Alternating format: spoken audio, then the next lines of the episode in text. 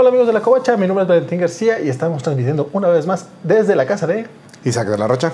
Y vamos a hablar acerca de eh, House of X y Power of Powers of Ten, las miniseries de los X-Men que salieron el año pasado como fue el nuevo relanzamiento de los X-Men por parte de Marvel.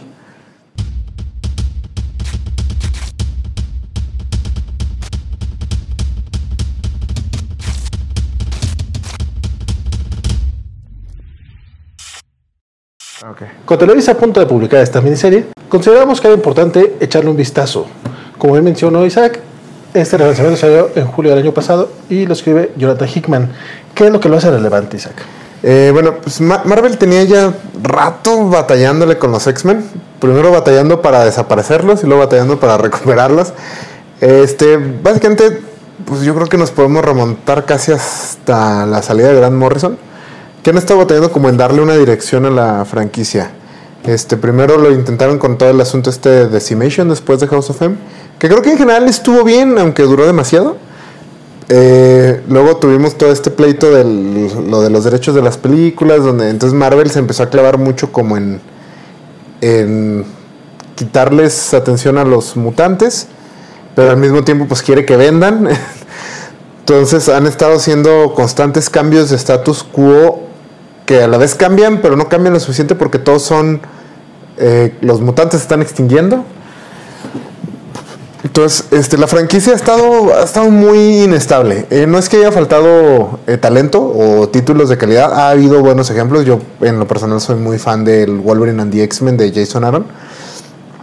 Pero la franquicia, como tal, como un todo, sí le ha faltado dirección y le ha faltado como solidez. A lo mejor hay un buen título, pero en general la franquicia está, está, está débil. Y les pasa mucho a los creadores que están trabajando y luego Marvel dice, no, no, ya ahora otra cosa, este nuevo status quo. Entonces se tienen que tratar de adaptar rápido a eso, tienen que cortar sus tramas, les quitan personajes, les ponen personajes.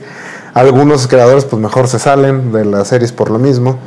Entonces si ya tenemos rato batallándole con o sea, bueno, no nosotros necesariamente Marvel, este, pero nosotros como lectores, pues sí, a lo mejor no hemos tenido los X-Men que nos gustarían. Ha habido eh, etapas buenas.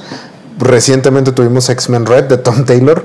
Eh, muy buena, pero que duró tristes 11 números y un anual. Por lo mismo, este, le dan el título a Tom Taylor. Eh, creo que no le avisan porque él sabía que tenía un plan a largo plazo. Y en el llegado al número 11, el relanzamiento, que no es este relanzamiento, es uno, hubo, es uno que hubo mm, finales del 2018. Inicios del 2019 realmente. Sí, sí, fue el de en el que estuvieron a cargo esta nueva camada de escritores de Marvel, que son Ed Brisson y Matthew Rosenberg. Mm. Este, eh, básicamente ellos se encargaron de regresar al pasado, a los All New X-Men y esta primera clase que trajo Bendis en algún momento, a la continuidad eh, principal. Y después tuvieron esta etapita de unos seis meses aproximadamente eh, con un título quincenal que fue Avengers Disassembled y que culminó en X-Men Disassembled eh, dije Avengers, pero sí fue X-Men Disassembled X-Men Disassembled porque a Marvel le encanta repetir títulos. Por, por ejemplo House of X este y que culminó en Age of X-Men que es un símil al mm. Age of Apocalypse también. Eh, también, también, repitiendo, eh, homenajeando sagas antiguas, Because Reasons. Eh, pero a, diferencia de otros casos, como el Tom Terry que mencionas, a ellos yo creo que sí les avisaron, este es un periodo, solamente son seis meses, en lo que Hickman termina lo que tenga que terminar y pueda ponerse a trabajar. Y la verdad, este, yo creo que tal les avisaron que sí es de lo más olvidable. Lo único que tenían que hacer ellos básicamente era reunir a, Cíclope con, el Wolverine clásico para poder empezar con ellos esta nueva etapa. Que es también una etapa muy, muy rara porque creo que a la fecha nadie está muy seguro de si está o no en continuidad. Porque mueren muchísimos personajes en esos, seis, en esos 12 números. Y, personajes que, que, bueno, que están vivos. Y pasan muchas cosas como muy importantes que después como que todo el mundo ignora. porque todo el mundo sabemos que eso no, no, iba a ah, no, iba a llegar a nada. Mira, yo cada 15 días lo estuve leyendo, sufriendo, para... Y no sé por qué lo sé. Fue básicamente el regreso de Cyclops, que también estuvo este, desaparecido durante mucho, mucho tiempo. Entonces, Porque ahí regresa de la muerte, ¿no? O sea, de su muerte en. sí, lo que pasa es que murió como dos o tres veces en ese tiempo. Ah, sí. Sí, lo, te- lo- lo ma- lo matan, lo Lo matan del- fuera de cámara en Avengers, en X-Men Inhumans. Sí, X-Men vs. Inhumans. ¿Qué fue que dije Avengers Inhumans? Algo así.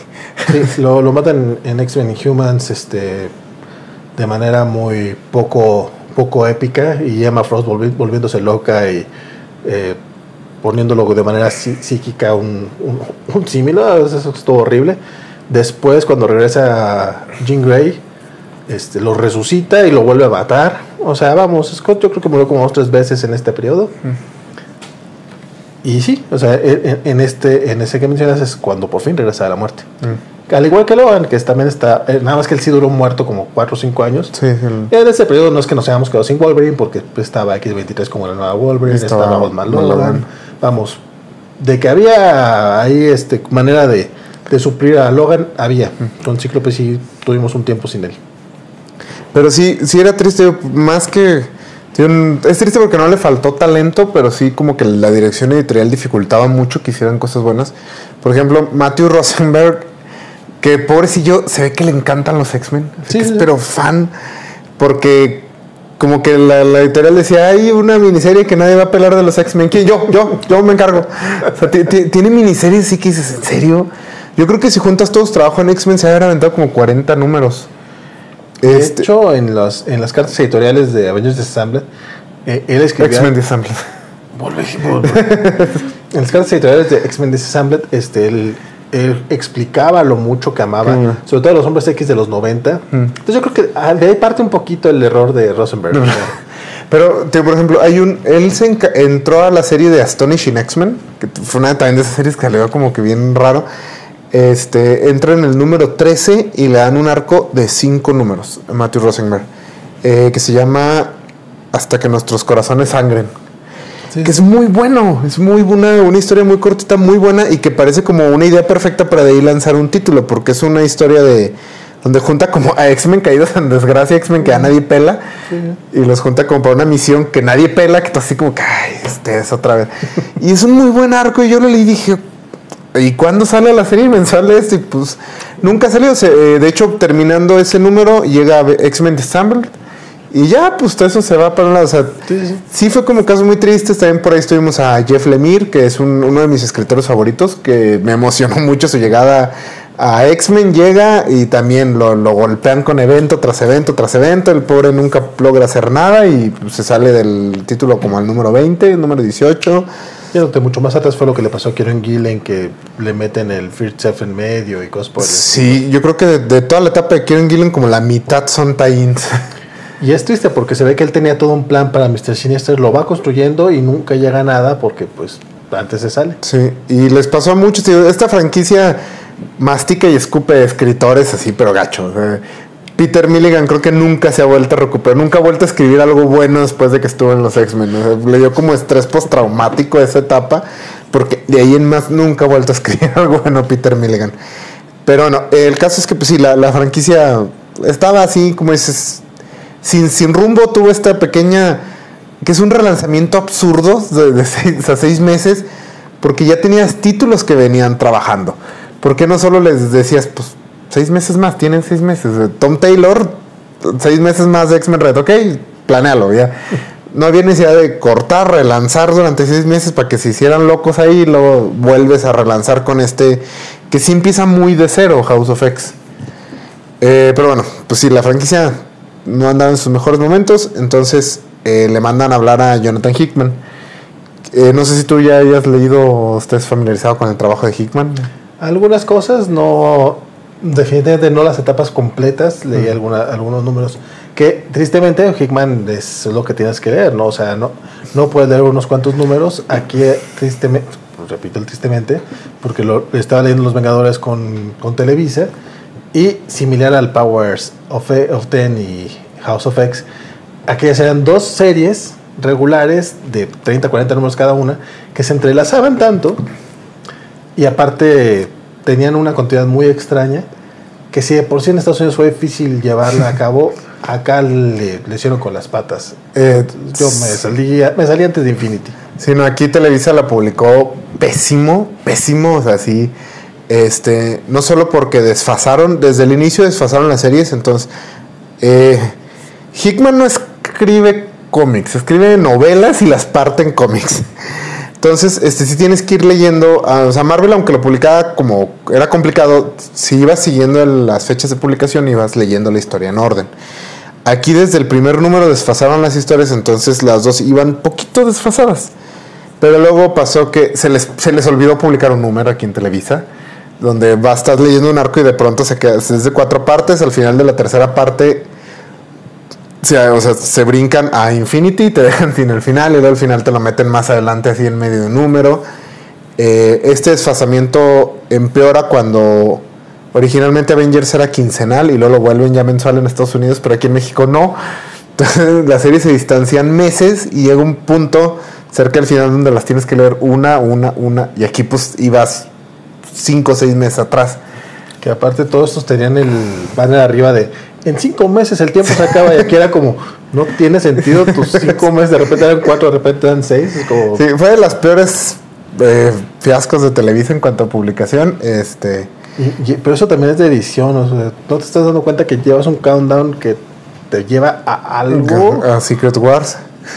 pero te estás publicando tan mal que de repente esos tres meses pues no son tres meses o sea date cuenta que no va a funcionar Entonces, sí, Hickman fue, o sea, ha sido uno de los escritores pesados de lo de X-Men. Tuvo mucho, bueno, él empezó escribiendo, escribió una miniserie de Shield. Después, su, así su fuerte fue la etapa de Cuatro Fantásticos, que son estos dos tomos gordos. Tuvo bastante tiempo en Cuatro Fantásticos. Termina justo antes de Marvel Now, del relanzamiento de Marvel Now. Y después de Marvel Now agarra Vengadores. Este, con la que se está tres años. Se está del 2012 al 2015 en, en Avengers. Eh, durante todo este tiempo, eh, Hickman fue de los escritores más importantes de Marvel. Pues bueno, tenía Vengadores. Y de hecho, él fue a quien le, le dieron la responsabilidad de escribir Secret Wars. Con la que no solo que fue como la crisis en las tierras infinitas de Marvel, pero también fue la despedida de los Cuatro Fantásticos. Fue la última historia de los Cuatro Fantásticos por el pleito este de las películas que siempre dicen que no tiene nada que ver. Pero. Mira, oficialmente no puedo decir nada pero sí tiene que ver. Eh, bueno, a mí yo sí me consideraría fan de Hickman. Es un escritor curioso. eh, por el hecho de que te digo, él no escribe números mensuales. Él escribe novelas y las parte en, en números. De, tanto así que los, sus cómics sí son un poco difíciles de leer mensual. Porque pues hay números en los que no pasa nada. o sea, que- es como estar leyendo un libro, pero que cada. Imagínate que un libro, cada capítulo te lo vendieran por separado, uno al mes. como en las novelas del siglo XIX Bueno, sí. así pasaba Es un autor clásico, entonces. sí, sí, sí. pregúntale a Dickens él sabía de eso. Entonces ti- tiene.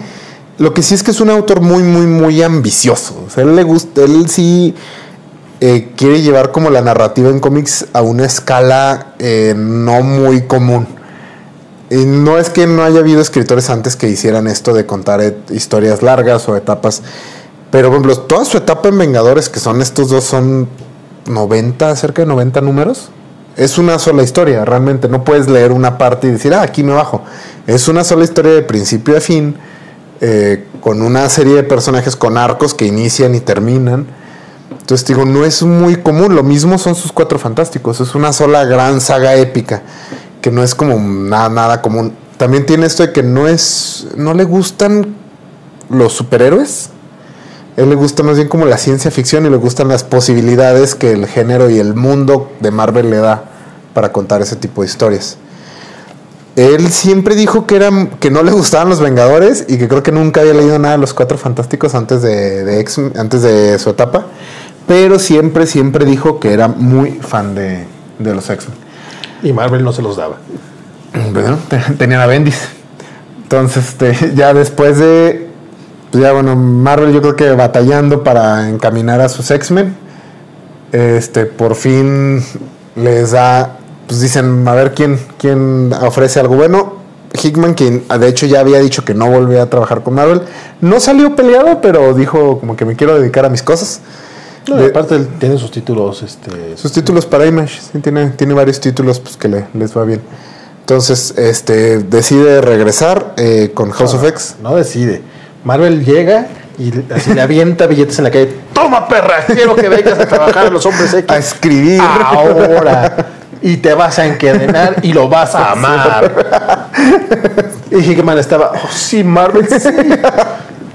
Seguramente hasta, hasta le, hasta le, le sobaba la panza así Bulsky. Gracias, gracias. Porque era lo que quería Hickman. Sí, sí, tenía mucho tiempo. O sea, Hickman se nota que le gustan mucho los X-Men. Este, Yo digo que le gusta mucho Cyclops. pero también sí le gusta mucho. Que no es muy común, ¿eh? O sea, No, no, no, pero- tristemente no hay muchos creadores que les guste mucho Cyclops. claro que sí. Chris Claremont lo amaba. Joss Whedon se nota que también. Sí, Josh Whedon, sí.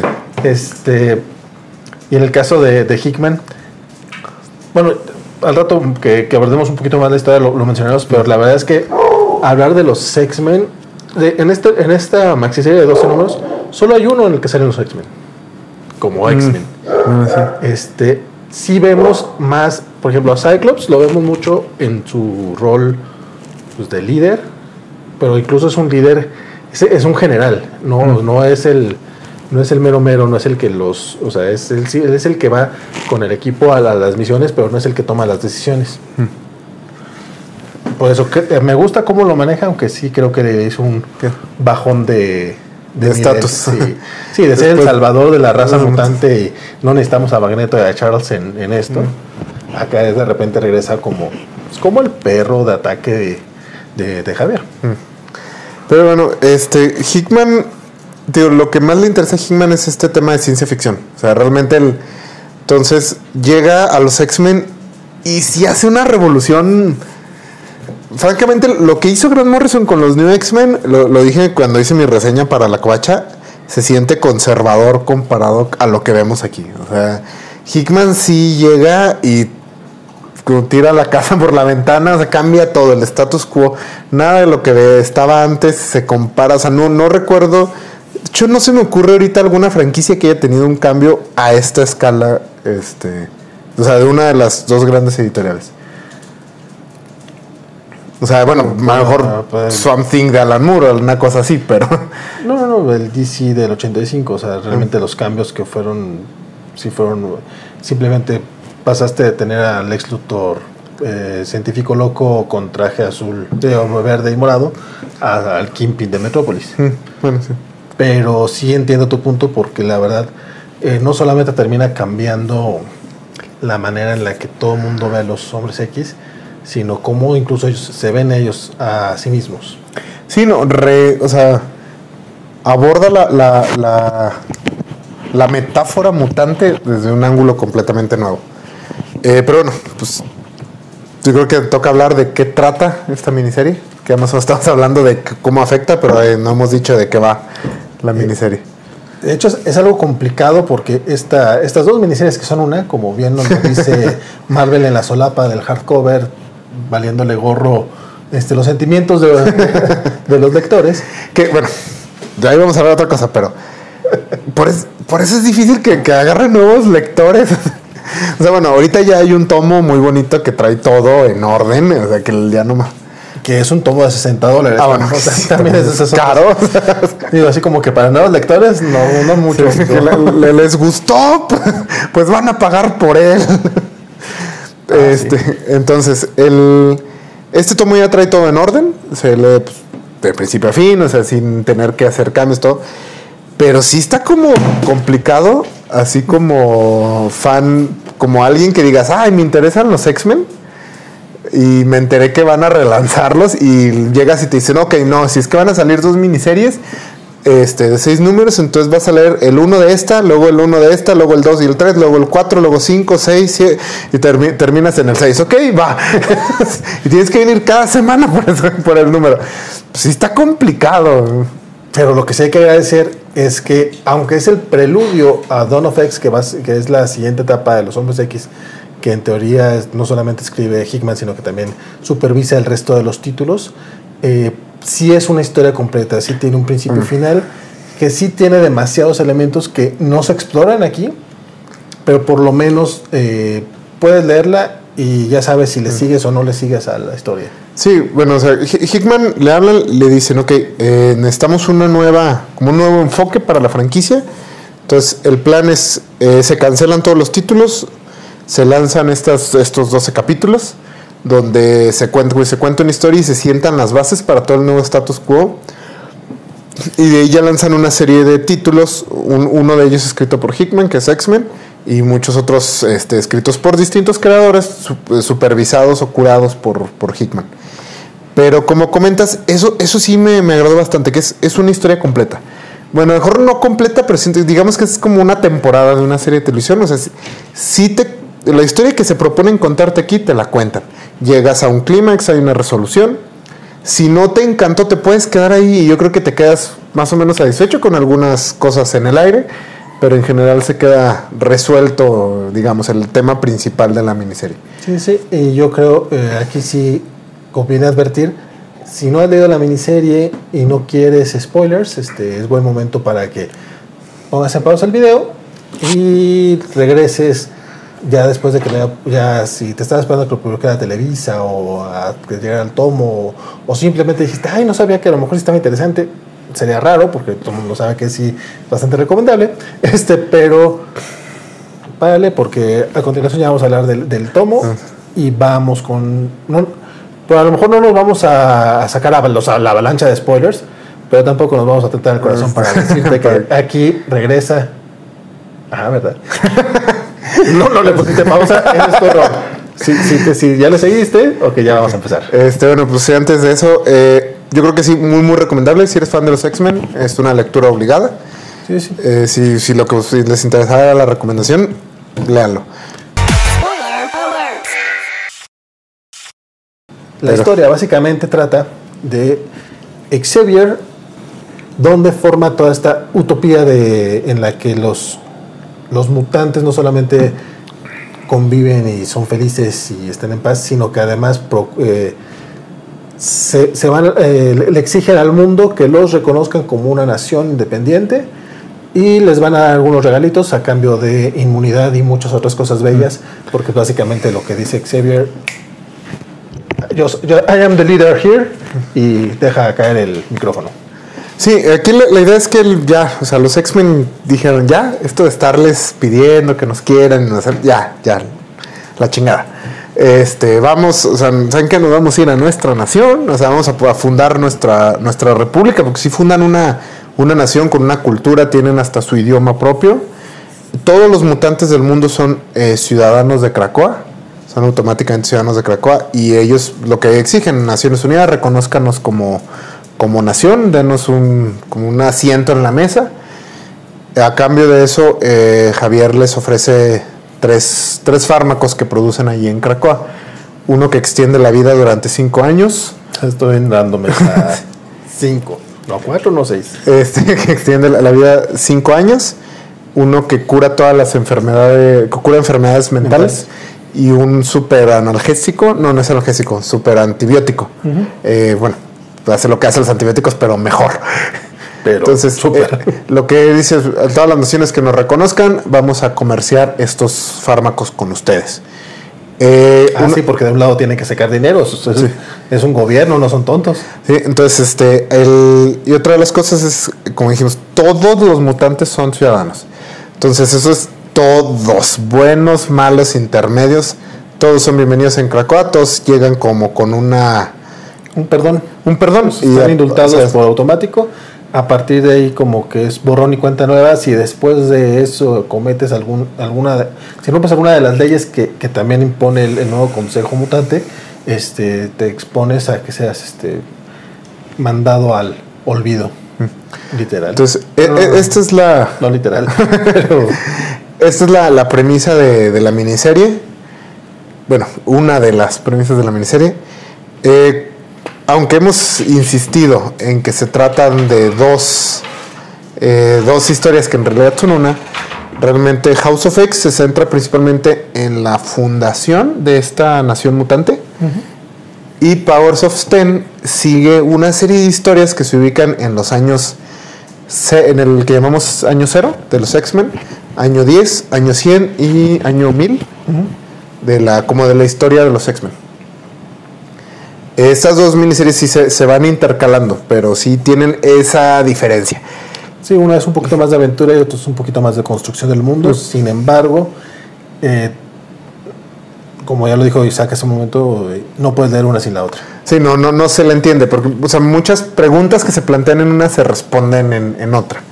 Entonces sí sería como muy, muy curioso leer nada más una. Y sin hacer mucho, y sin- un pequeño paréntesis, este, cada miniserie está dibujada por, por un artista distinto. Están RG Silva y Pepe Larraz, que hacen un trabajo magnífico y que tienen un, un estilo muy parecido. Entonces, realmente no extrañas tanto a Larraz cuando estás leyendo a Silva. Y todo se unifica con el color de, de Marte Gracia, el mexicano que, que literalmente dio este, cuerpo y alma y terminó en el hospital por trabajar Por- en esta maxi serie. Eh, pues sí, bueno, creo que me parece un momento para dejar hablar del apartado gráfico. Este, qué trabajo se aventaron los tres. Este, Una chulada. una chulada. Eh, aparte, creo que fue una muy buena editorialmente. Tomaron una muy buena decisión en los dos dibujantes. Porque tienen estilos muy similares. El, el no choca cuando brincas de un número al otro. De hecho, si, si no eres tan clavado, eh, a lo mejor tú crees que es un mismo dibujante. Creo que Pepe Larraz está un poquito arriba en mi gusto. O sea, Pepe Larraz, yo creo que con esta da el brinco a como a dibujante estrella Marvel. Yo creo que ya Marvel lo va a empezar a jalar para sus eventos. Debería, está al nivel de Stuart Dimone. Sí, sí, sí, sí. Y se siente como un trabajo similar, o sea, como que sí es de la escuela. Eh, ambos, y, a- y aparte ambos tienen como ese enfoque muy dinámico, sus, su trazo es muy dinámico, muy en movimiento. Y el dibujo ayuda mucho a unificarlos. Entonces, si realmente... El si- color. el color, perdón. El color. Entonces, si realmente, si tú ojeas así rápido el tomo, eh, parece que es un solo dibujante el que se encarga de todo. Entonces, excelente trabajo a los tres. Se- Sí, sí. o sea, muy, muy, bueno. en cuanto a eventos, pues de lo mejor. De lo visualmente, de lo, de lo mejor es una. No, ahí no hay quejas para nada.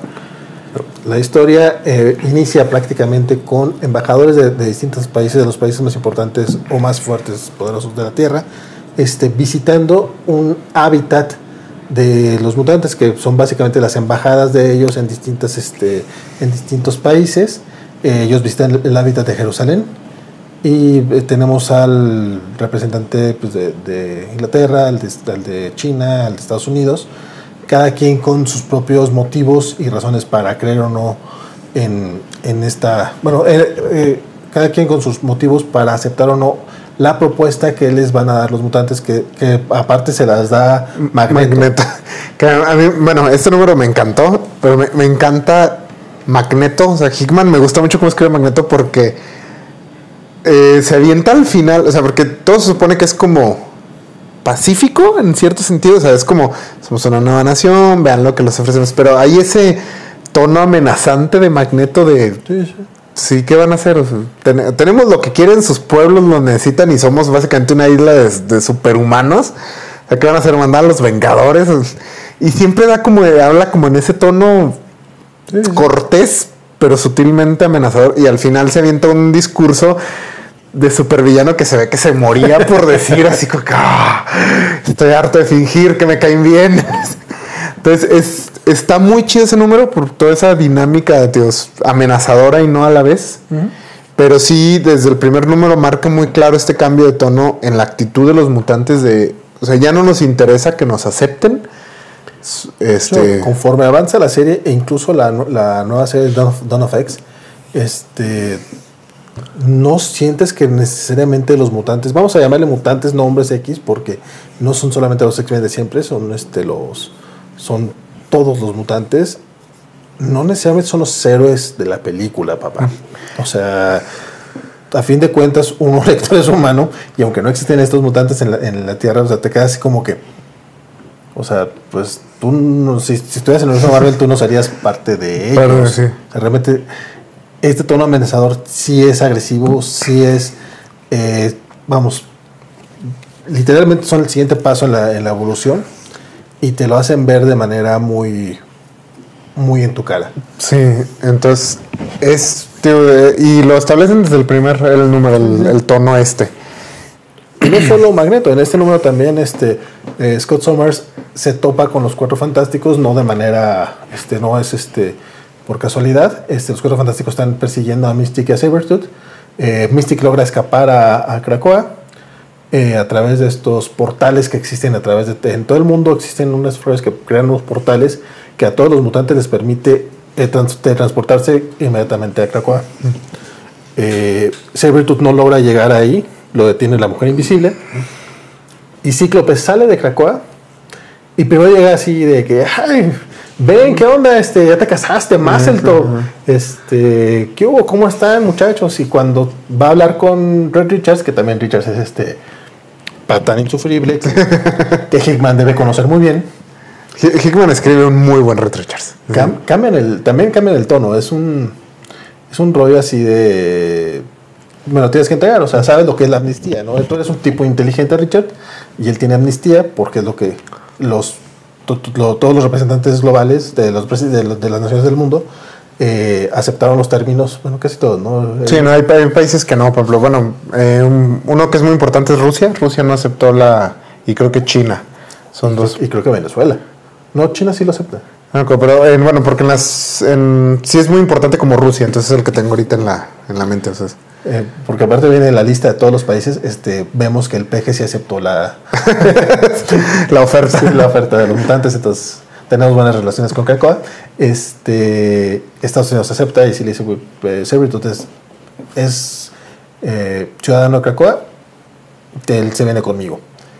Y incluso antes de despedirse, bueno, ya después de, de que ya se lleva a Sabretooth a Krakoa, eh, si les dice, sí, oye, eh, tenemos que hablar de Franklin Richards, de tu hijo, porque pues, es un mutante. entonces, él cuando quiera venirse a Krakoa, pues es bienvenido porque es ciudadano de nosotros.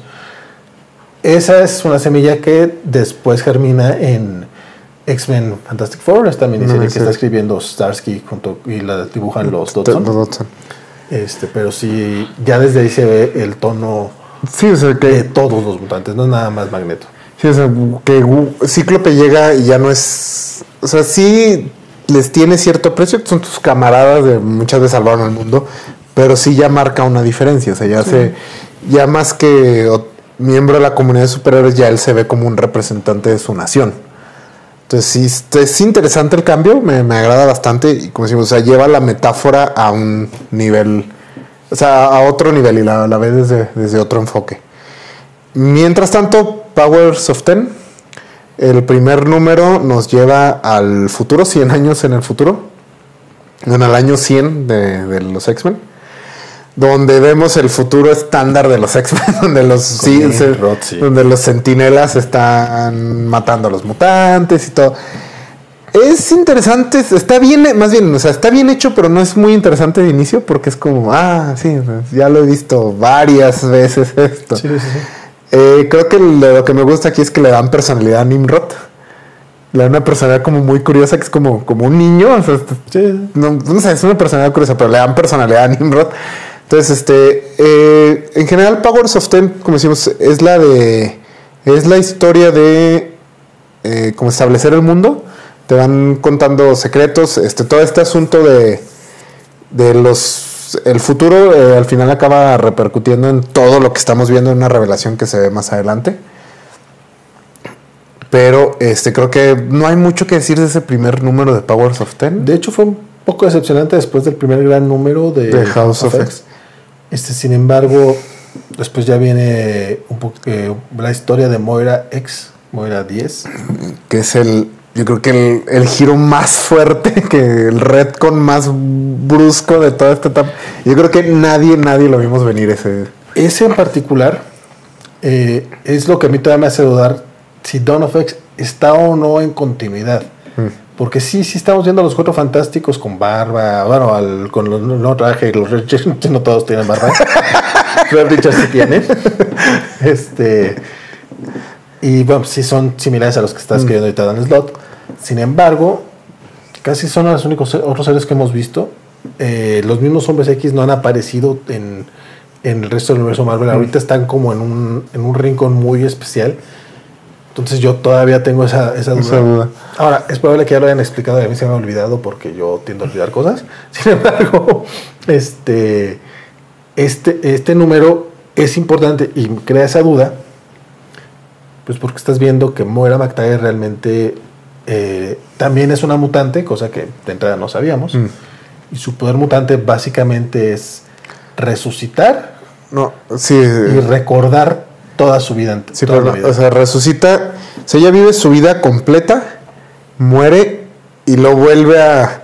a vivir. Al, sí, vuelve a vivirla, se vuelve a nacer, pero no, no, no resucita en ese momento, sino que vuelve a- al inicio de su vida, pero con todos los recuerdos de su vida anterior. Entonces, es, es como un poder muy curioso también, o sea, muy raro, eh, porque, bueno, no, como es, no sabíamos que Moira era un mutante. Entonces, bueno, te- en ese House of X2, que es el donde te cuentan esa historia, pues te cuentan, Moira, es aparte una lectura muy curiosa, que te Moira nació en tal año, luego hizo esto, y luego, entonces tú dices, ah, ok, ok, y luego no conoció a Javier, y Moira murió creo que en un accidente de avión, una cosa así, ah, cabrón, ok, ¿qué pasó? Y luego te revelan esto, que es una mutante, que ese es su poder. Les dijimos que vamos a con spoilers. Sí.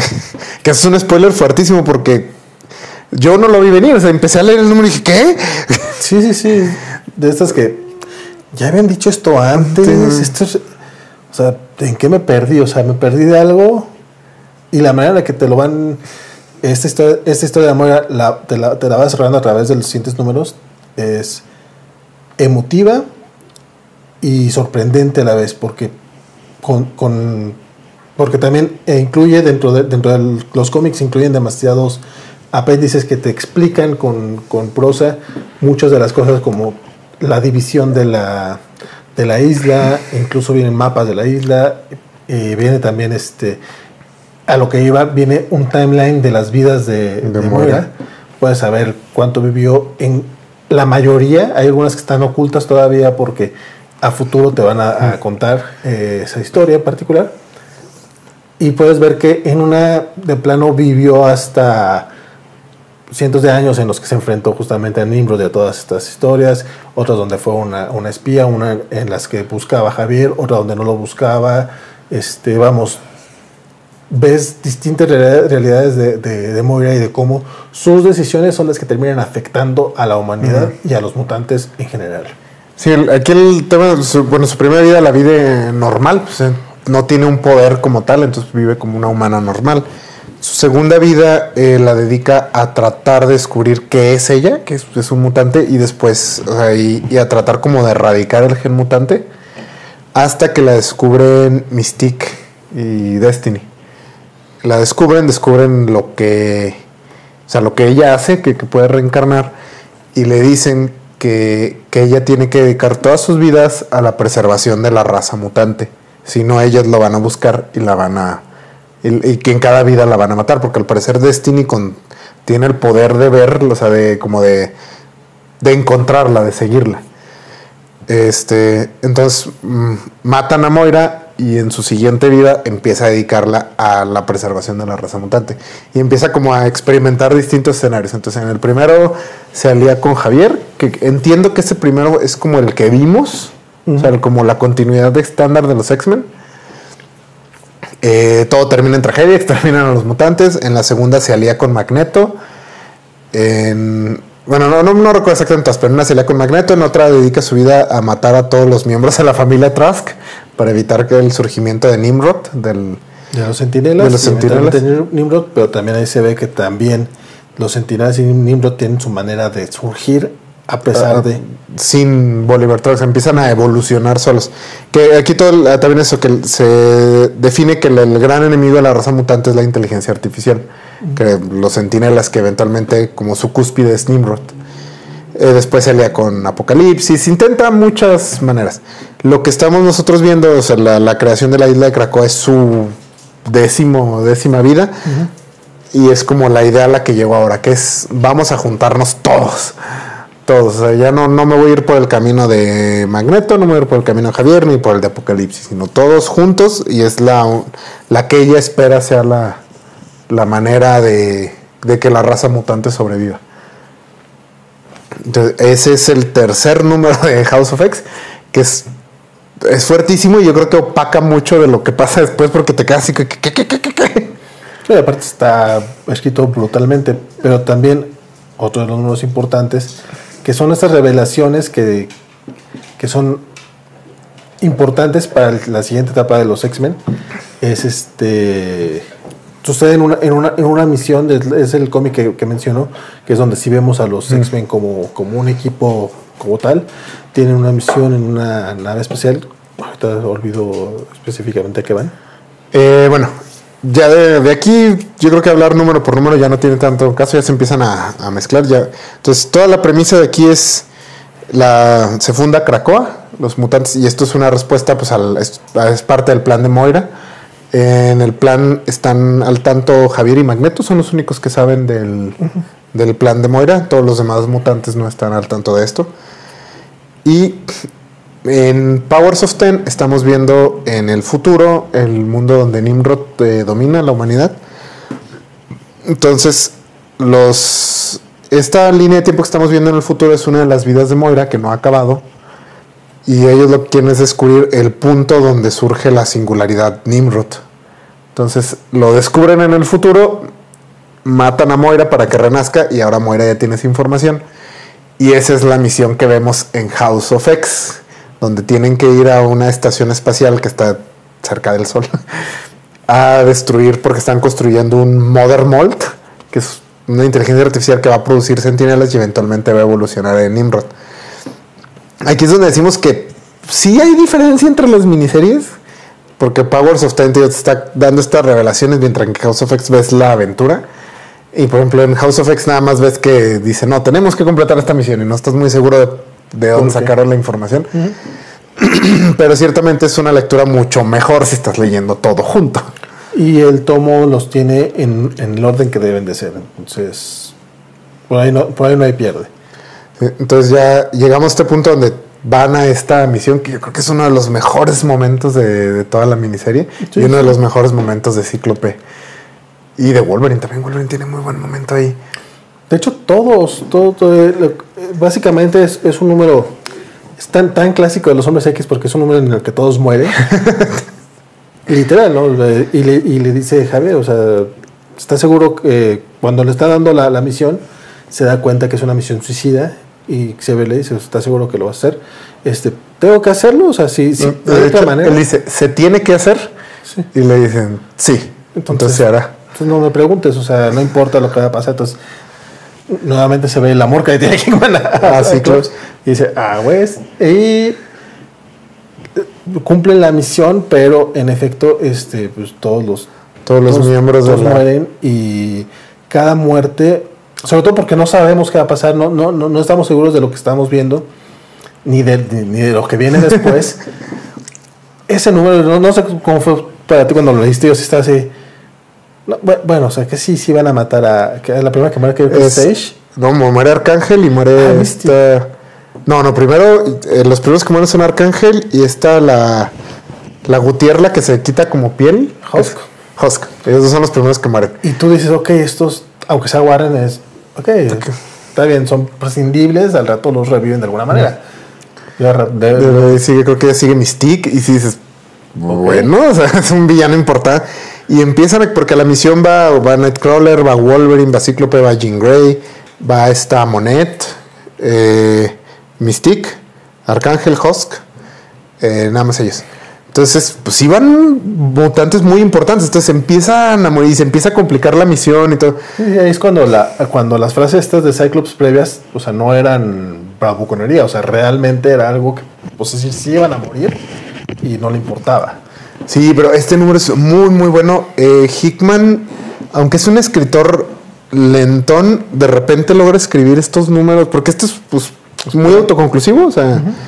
eh, Mucha acción. Sí, pero es, y es muy tenso, lo estás leyendo, y sí llega un punto donde dices, no creo que los vayan a matar a todos, o sea, no creo que todos se vayan a quedar muertos, pero aún así logra que te la vayas creyendo, o sea, que sí, Sí. está así como que no, no manches, no manches. Bueno, la parte en la que, como que mueren Logan y Kurt juntos Sí. y es como, lástima que no tenemos una cerveza aquí para a- algo así. O sea, Sí. es una mención, pues, de que son este, estos dos amigos del, de la segunda. de toda la vida, sí, bueno, sí, sí, de la gran...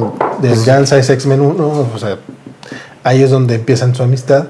Y tú dices, pues claro, o sea, no, no son solamente, y esa es yo creo una gran diferencia de los hombres X con respecto a muchos otros este, grupos de Marvel, muchos equipos, este, no solamente son este, equipo, Compañeros de equipos. amigos, o sea, son, son amigos de verdad y, y si, este, si, si, si se, te- se te hace el nudito en la garganta de que, bueno, pero menos morirá juntos, amigo. No, además, está, está muy bien hecho porque eh, inmediatamente Hickman establece el, un controlador Molt. Entonces, ya de la información que tienes, sabes que activándose la inteligencia rápido va a evolucionar hasta un Nimrod. Eh, bueno, no inmediatamente eso, pero rápido va a evolucionar y va a empezar a producir sentinelas. Entonces, ellos tienen que completar la misión antes de que se active la, la inteligencia. Y realmente, como estás viendo, o sea, no, no estás seguro de que lo vayan a lograr. Puede ser que a lo mejor no se mueran todos, pero a lo mejor no cumplan la misión. Es muy buen número, o sea, estuvo muy emocionante leer, leer ese número. Me- me- bueno, a mí me gustó mucho, como dices, leer mucho amor a Cíclope. Entonces, este, pero bueno, la misión, logran concluir la misión, pero mueren absolutamente todos. Y entonces, y ahora, Ya verán. ¿cómo, le hará Javier? Es ahora sus hombres X favoritos. No, y de hecho, la, la última viñeta de este número es muy buena porque es cuando está, está hablando Javier y habla sobre este tema de que les. O sea, y regresa todo este asunto de que dice: Pues les hemos dado todo a los humanos, los hemos protegido, los hemos, hemos salvado el mundo. Y ustedes solo nos dan, no acuerdo qué dice, pero dice algo así como ustedes solo nos dan odio, solo nos. Y, es lo, y siempre pasa lo mismo, siempre nos matan. y la última frase del número es no more, no más que es como este cambio de actitud también de Javier de, o sea, esto lo estamos haciendo ya por, por los mutantes, no es por los humanos. Entonces, bueno, todos están muertos y ¿qué pasa ahora? Y pues nos revelan eh, otra, otra de las cosas nuevas que, que ofrece Krakoa. Bueno, de hecho no es solo Krakoa. Eh, Xavier, con todos los conocimientos que ha, que ha recolectado Moira, este, eh, llegan a este, este método para revivir básicamente a los mutantes hasta donde se hasta donde ellos quieran básicamente porque Xavier lo que hace es tener una base de datos de todos los mutantes de todos como hasta cierta un respaldo. un, un respaldo mental Sí. de todos los mutantes entonces a partir de ahí pueden clonar a los mutantes a, a- a cualquiera que se haya muerto este incluso pueden elegir este la el momento eh, más idóneo o el, o el favorito de, de- de- de- Para resucitar, sí, sí, o sea si de repente se vuelven sabes que yo quiero resucitar pero antes de recordar que soy James Howlett pues resucita hasta ese momento y es el Wolverine de esa etapa. Es, un, es una forma bastante curiosa de, de manejarlo, pero vamos, no lo hace solo, no lo puede hacer solo Javier como por sus textos, porque necesita los textos de Gold Ball y de muchos. De hecho, me gusta cómo Hickman recupera personajes este, no solamente oscuros de como de, bueno, o, o viejos como Destiny, que ya es esta la, la pareja de, de Misty que murió hace como 30, 40 años en los cómics, este, sino como Coldball que fue de la etapa de, de, Bendis, De Bendis. de hace 2, 3 años, de estos personajes que ni siquiera Bendis trató con cariño. Sí, que son to- todo nuevo escritor que llega a los X-Men crea su nueva generación de X-Men para que los demás lo, lo- lo olviden. Sí, sí, básicamente. Y Hickman rescata muchos. De hecho, no está creando personajes Hickman. No, según yo, no ha creado. Del, del futuro creo varios. Ah, bueno, sí, del futuro sí, pero en el presente no ha creado ni un personaje. No. Solo está jalando a to- to- todos. Y él sí dijo en una entrevista, dijo, hay muchos X-Men, no necesito crear, no necesito crear a ninguno. Entonces, este, Básicamente Goldberg lo que hace es eh, crece una de sus de sus bolas doradas, que, es como un huevo, y entre otros otros mutantes que tú te vas a asegurar mejor que yo, porque yo soy este, olvidadizo, este, le, le dan vida a, a ese, a ese clon, al que Xavier le va, le va a descargar la mentalidad hasta donde Dicho esto en voz alta suena un poquito eh, penoso. Este, la, la mentalidad hasta donde ellos decidan este, que va, que, que va, Que va a regresar este nuevo ser. Sí, eh, me pareció muy curioso eso por el, el- o sea, que dices, básicamente estás, estás introduciendo a tu trama un elemento que elimina cualquier tensión sobre la muerte de un personaje. Es un elemento muy curioso de introducir, eh, pues, una serie de superhéroes, porque pues, a cualquier misión, cuando ya no hay esa tensión. Todos pueden resucitar. que por lo menos dicen sí sufren, o sea, claro, o sea, cuando te matan lo sufres, o sea, tampoco es como que la como que los mutantes vayan a las misiones suicidas con gusto porque pues, si pueden morir pueden sufrir bastante o pueden torturarlos, tampoco es como aunque no lo vayan a recordar porque no existe un, un backup de, de- de ese, momento, momento. eh, pues sí, no creo que sea tan bonito. Sí, y el, el- yo creo que aquí es ya donde se establece como el, el lo que Hickman quiere hacer. Eh, Todavía no me queda claro qué es lo que Hickman quiere hacer. Mm, Porque más que, que contar con esto de los X-Men, le interesa contar esta, esta idea de una sociedad posthumana y como que a ver cómo, o sea, explorar esta idea de una sociedad mm, superior, o sea, más avanzada y ver qué, qué dilemas morales o qué situaciones eh, filosóficas surgen de ahí. O sea, porque sí, te están básicamente clonando. E- Eres la misma persona, o sea, un clon es lo mismo que, que otro, qué tipo, cómo una sociedad donde la muerte ya no es un factor funcionaría, cómo afectaría sus religiones. Todo ese tipo de temas los empieza más bien Y, los, y ya en las series regulares donde los empieza Los empieza a explorar. eso. Este, porque incluso una de las reglas que tienen es que no pueden, o sea, aunque sean clones, no es que pueda haber dos Cyclops al momento. Incluso si hay un personaje que está este, perdido en acción, eh, tienen que pasar como 5 o 7, 8 años para, para declararlo muerto oficialmente para poderse animar a, a Ah. hacer la clonación, resucitación esta. Este, al menos como que en teoría, no solamente de manera documental, sino dentro del, sino dentro del gobierno, sí hay ciertos candados para que tampoco eh, abusen de ello.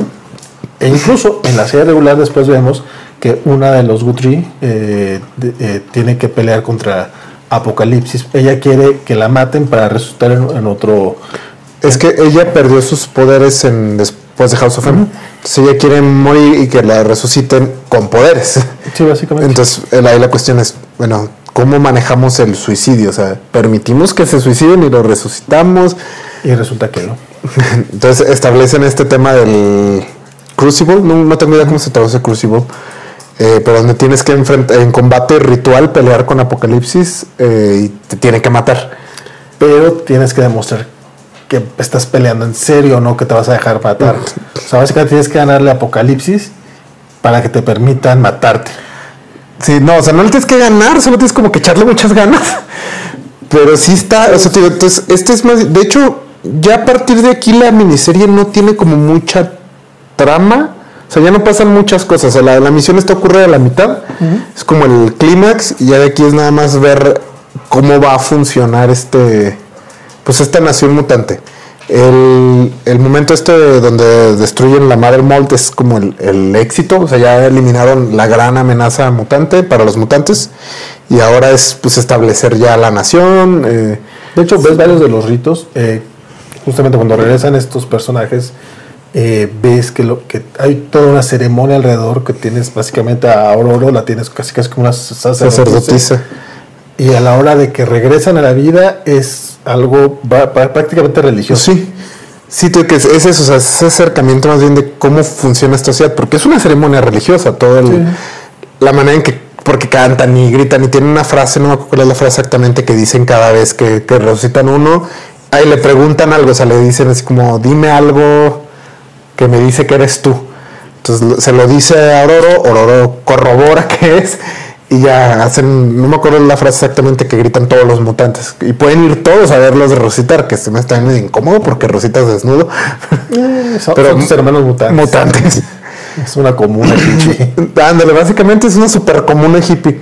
De hecho, Entonces- se la pasan bailando y cantando. y nada más cuando los atacan los humanos es cuando sufren. Entonces, ya es más bien la miniserie trata acerca de esto. Y te Hickman nunca le había interesado mucho a los superhéroes, más bien le interesa como esta idea de, explorar conceptos de ciencia ficción a través de los superhéroes. Y la idea esta de la nación mutante es una con la que Marvel había estado como coqueteando desde hace décadas, pero no, no se animaban. No, ya, ya- ya habían tenido Utopía, ya habían tenido. Tuvieron- dos, Genosha. Genosha, Utopía y X-Men Red de Tom Taylor trata también de lo mismo, que Jean Grey quiere fundar una nación mutante. Y aquí es donde, a lo mejor por eso le dieron crán a Tom Sí, Taylor. le- No, no, este güey va, no, no, Va donde quítalo, mismo. quítalo, quítalo. Es más, vamos a hacer como que relanzamos todo. y luego relanzamos todo otra vez. Dile a Rosenberg que venga para que, para que se entretenga un ratito jugando con los X-Men. Sí, todo fue culpa de Taylor, al parecer. Entonces, este, y ya como que por fin dijeron, ok, va, va, porque como que nunca habían dado ese paso. Con Utopía sí hubo mucho esa mención eh, de que era como una nación, una isla nación mutante. Igual, Genosha no lo vimos prácticamente para nada. Sí, no, en el caso, bueno, en el caso de Genosha, que el presidente ahí era Magneto, este, inmediatamente lo, los bombardean, este, porque eh, sobrevive prá- prácticamente solo Emma Frost y Magneto, curiosamente. Este, después tenemos en House of M, el primer, el primer, el House of M, iba a decir el original, este es House of X. En House of M también vemos un poco esa idea de la dinastía M como presidentes y todo, pero pues, era una realidad alterna. En Utopía lo que pasa es que no es tanto una isla nación, Como una reserva. sino como una isla independiente que tiene acuerdos con San Francisco. Entonces manejan mucho el tema eh, mutante más con el, con el tono del- de la comunidad LGBT. Y aquí lo que hace Hickman es irte al lado político salvaje. O sea, porque realmente, eh, nuevamente, pues van con la ONU y le dicen, ¿sabes qué? Pues, de entrada, todos los criminales mutantes tienen amnistía, ¿no? Eso ya es, ya es un punto que tú dices, what?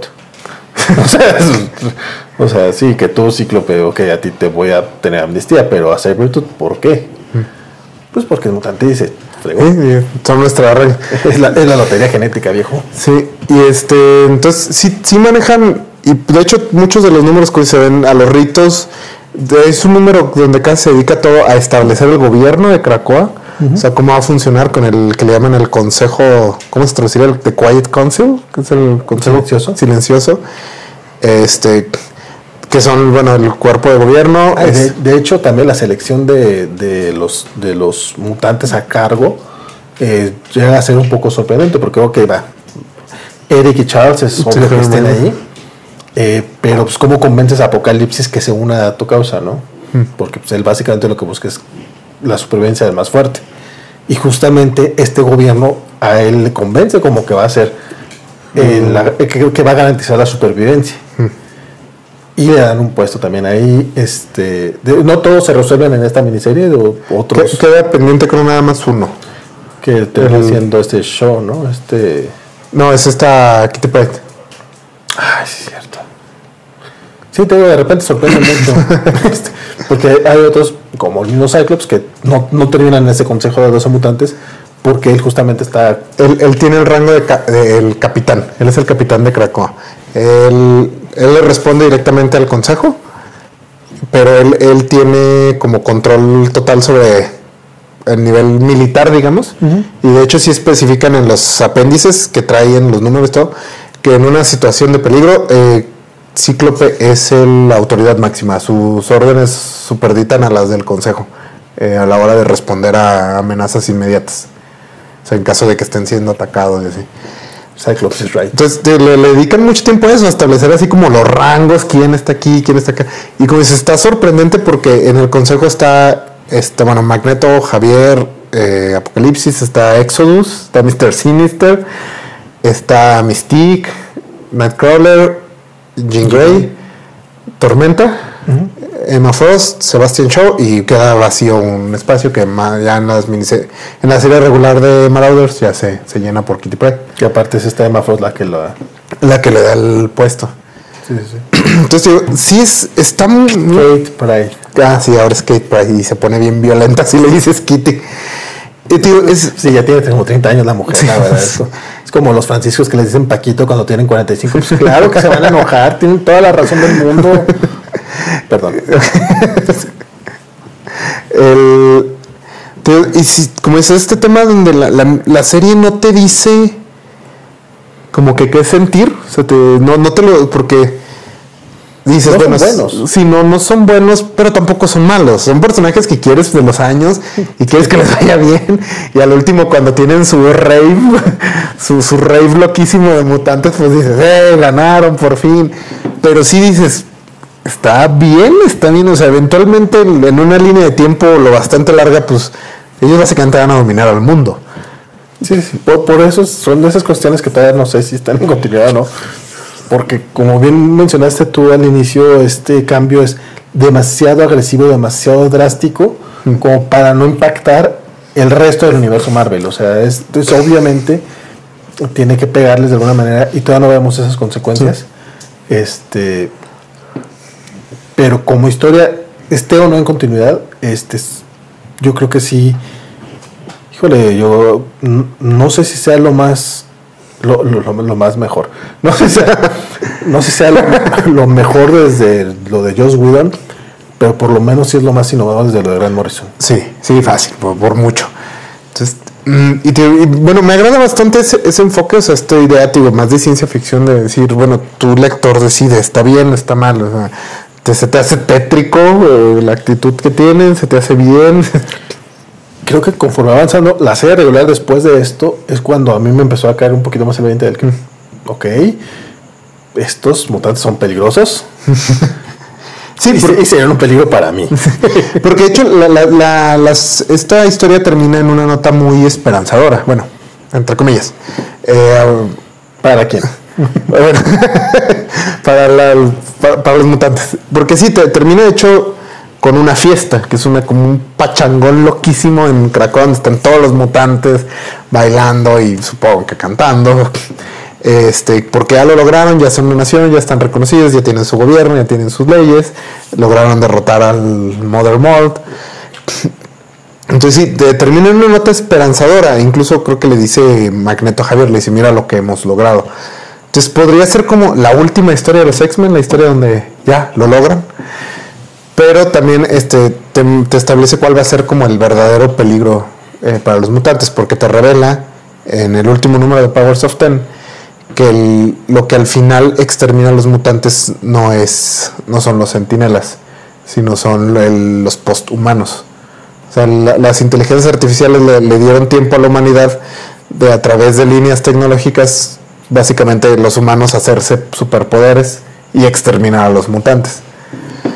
Entonces, esto cambia un poco la dinámica porque, bueno, sí te dicen, ok, sí, derrotaste como a tu enemigo ahorita, pero el enemigo de verdad sigue ahí y te marca este tema de que es que no es que haya una inteligencia artificial malvada, los humanos van a exterminar, van a intentar exterminar a los, a los mutantes eventualmente.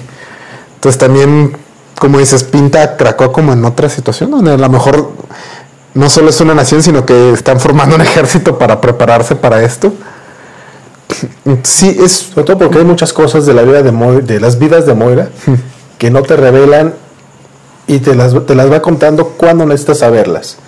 Entonces, aunque hasta ahorita en la, en, la, en la nueva serie regular no hemos visto tampoco ya mucho de ese tema, este, los que leen a Hickman, no en mi caso, pero sí Isaac, este, saben que todo lo que viene aquí, a lo mejor lo vamos a ver en dos, tres años, este, va a tener su repercusión eventualmente eh, y ya es donde ya sabremos qué tanto nos ha ocultado hasta ahora el autor.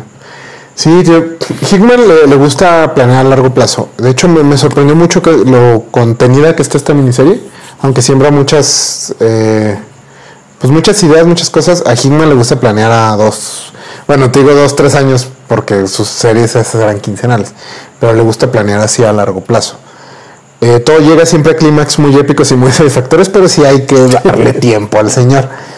Pero sí, en general, esta miniserie a mí me gustó mucho, te, me gusta este enfoque. Creo que ya le hacía falta a los X-Men un cambio. Y la verdad es que la metáfora sí, o sea, los X-Men siempre fueron esa metáfora de segregación. Se estaba volviendo ya un poco, pues repetitiva, digamos, o sea, un poco Yo creo que el problema era de que la, la línea argumental que traían del, del ciclo revolucionario no podía llegar a ninguna parte realmente, porque nuevamente tendría que meterse con el resto del universo Marvel. Y la manera en la que lo resolvieron con Avengers vs. X-Men resultó demasiado pobre. Pero pues como que no hallaron otra manera de resolverlo.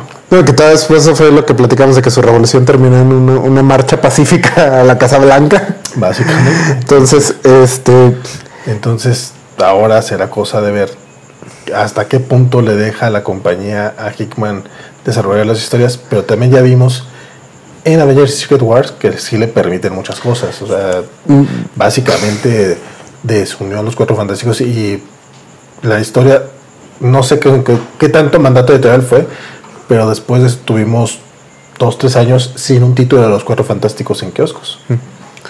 sí, o sea, también pues Bueno, aquí en México no tenemos más tiempo. sí. la o sea, la conclusión lógica de todo esto a largo plazo sí es como Alba, tiene que ser algo grande, lo que afecte a todo el mundo, todo el universo.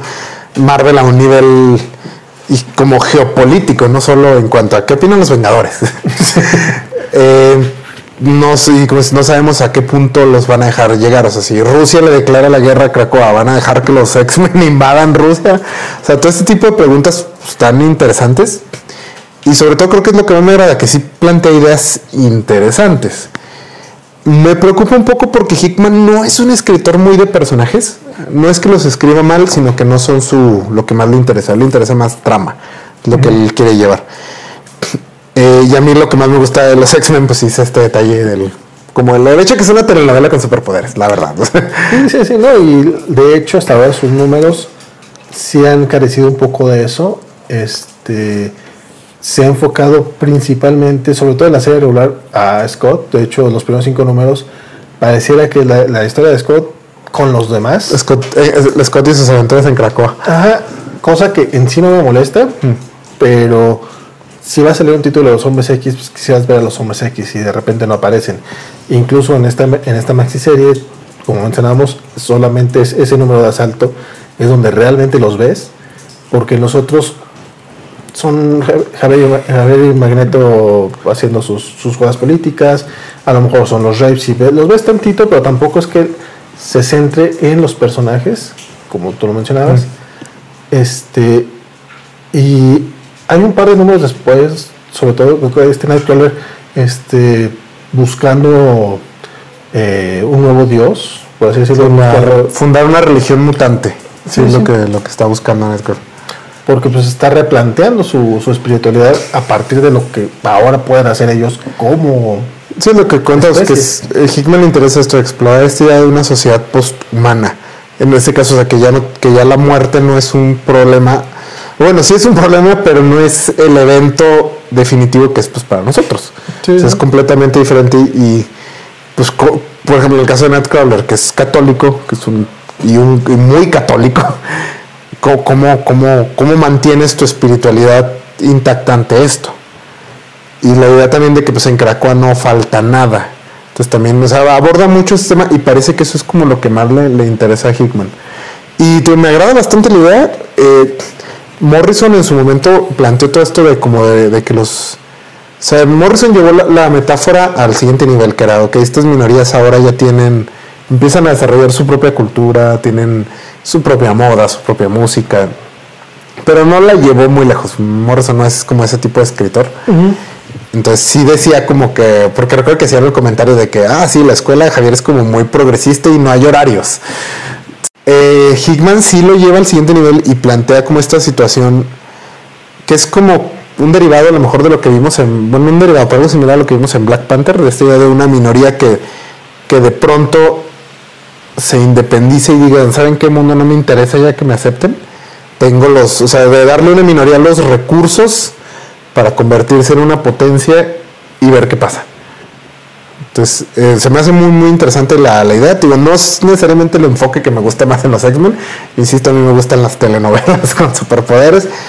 Pero sí estoy muy emocionado. Me encantó esta miniserie y me ha estado gustando lo que estaba leyendo de, pues, de lo que ha avanzado ya la serie. A mí me pareció un poco irregular ya lo que sigue, este, pero esta, este tomo tal cual, la verdad es que es una chulada. eh, como mencionabas, podría ser a lo mejor final, los hombres X, por así decirlo, y se lee muy bien de manera unitaria. Entonces, este es el que yo recomiendo sin lugar a dudas. La continuación, eh, como tú ya me lo has comentado, me lo has sugerido, pues yo me estoy esperando para ver hacia dónde vamos. Sí lo estoy siguiendo, pero sí ha habido números medio flojos, medio... eh. Es que Y el Hickman, arte, perdón, y el arte de Laney Francis Yu eh, me parece que rompe demasiado con lo que estamos viendo de, de Silva y de Larraz. sí fue una elección muy curiosa, sobre todo porque hay un número que dibuja Pepe Larraz. Ah, sí. Entonces regresas y dices, ah, qué chulada. Y la otra vez Francis Lenin Francis Yu, que no es mal dibujante, pero no está como en... no, es el tipo de cómic para él. Sí, entonces, eh, pero ya él ya anunció su salida también del título. Eh, pero bueno, este tío, a mí me encantó. Me alegra que, o sea, por mucho que me gustara X-Men Red y todo, me alegra que ya le parece que ya tiene una dirección la, aquí. Habrá que ver si la editorial deja que esta dirección continúe y llegue a su conclusión lógica y natural. Pero, eh, considerando que Hickman es este que escritor superstar y que básicamente fueron a, a aventarle dinero para traerlo de vuelta, este yo creo que lo menos es que le respeten eso. Sí. Espero que las ventas lo respalden. No, eh, este vendió muchísimo esta miniserie, muchísimo para hacer un cómic, vendió como eh, creo que el número uno vendió como 180 mil copias, que para cualquier otra cosa es bien poquito, para un cómic estábamos vueltos locos. Pero sí, sí fue, mínimo esta fue un exitazo de, de ventas el año pasado. Sí, no, por eso sacaron este tomo en 60 dólares. Pues van a comprar, ¿verdad? Pues sí, ¿Y sí? sí, sí lo compramos. Eh, Bendito Amazon con sus descuentos locos, pero sí. Entonces, pues sí, creo que ya dijimos más o menos todo lo que... Sí, sí, este, ahora que Televisa lo empieza a publicar, esperemos que tenga un poquito de sentido. Eh, va a ser muy complicado. Por lo menos esto no. Yo creo, yo confío en que se publique como tiene lógica. Sin embargo, la etapa que viene en Estados Unidos han estado publicando tomos que se llaman Dawn of con todas las series este, que no todas son buenas, de hecho la mayoría son malitas pero tienen cierta continuidad, medio ridícula tal vez, eh, a veces innecesaria, pero la llevan. Entonces, no sé si se van a ir por ahí, que si yo fuera la editorial en México, es lo que publicaría para poder tener toda la historia, y aparte son tomos, que es este, el formato que está publicando actualmente Televisa, y así se quitan un poco del tema de tener ellos que seleccionar Estar coordinando números todo. que ya hemos, hemos visto que Televisa no se le da.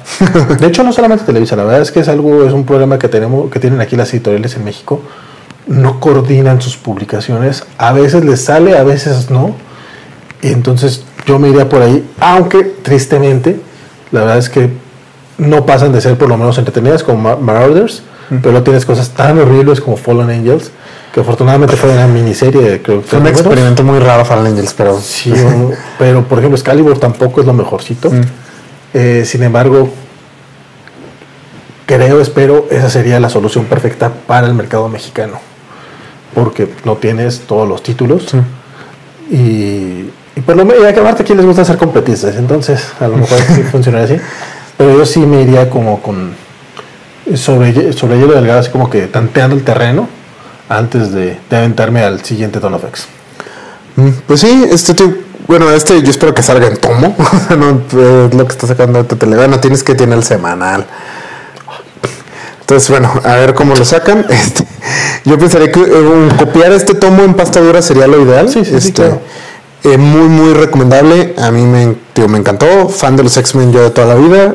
Muy, sí es una experiencia diferente, sí ha causado un poco de controversia entre algunos sectores allá del fandom en Estados Unidos por el tema este de que ya no son como los héroes.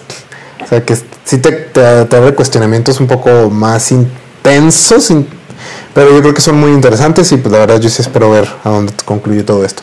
Como tú dices, este, hay que aprovechar que Marvel se aventó el, el experimento loco de poner un buen escritor con buenos artistas, entonces aprovechenlo, léanlo. Quién sabe cuándo vuelva a ocurrir. Yo espero que si vieron todo esto, a lo mejor es porque ya, ya lo leyeron en su momento, porque si no, pues los spoileamos muy feo. Pero ya pasó un año, entonces la culpa es de ustedes. Bueno, ¿Será todo por esta ocasión? pues sería todo por esta. Isaac, tus no redes. Ah, bueno, pues como les digo siempre, a mí realmente no me, no me encuentran en redes sociales. Fracasé como millennial. un día debería abrir un Twitter, pero ay, me da miedo. Este, No lo hagas, es muy triste. eh, pero pueden encontrar mis artículos en, eh, en la página de la Covacha. Ahorita ando un poco lento, pero pues ahí, ahí trato de tener siempre algún artículo, al menos uno a la semana ahí, ahí arriba. Y pues visite todas las redes eh, sociales de La Covacha. Nos encuentran como La Covacha MX en Instagram, Facebook, Twitter y obviamente aquí en YouTube, que es donde nos están viendo. Entonces no tendría por qué estárselos diciendo. Pero por si no lo han hecho, por favor, suscríbanse al canal y pues, activen la campanita. Así ya se van a enterar acerca de cuando estrenamos video, que ya hemos estado le moviendo un poquito y hemos estado teniendo más contenido por acá. Y déjenos sus comentarios, díganos qué les parece el contenido, qué es lo que más les gusta, qué no tanto, de qué tema les gustaría que habláramos. También aceptamos este comentarios porque a veces que no tenemos mucha idea de qué vamos a hablar. Y pues nada, visítenos. Adiós. Adiós. Pues se me hace que sí nos pasamos de la hora.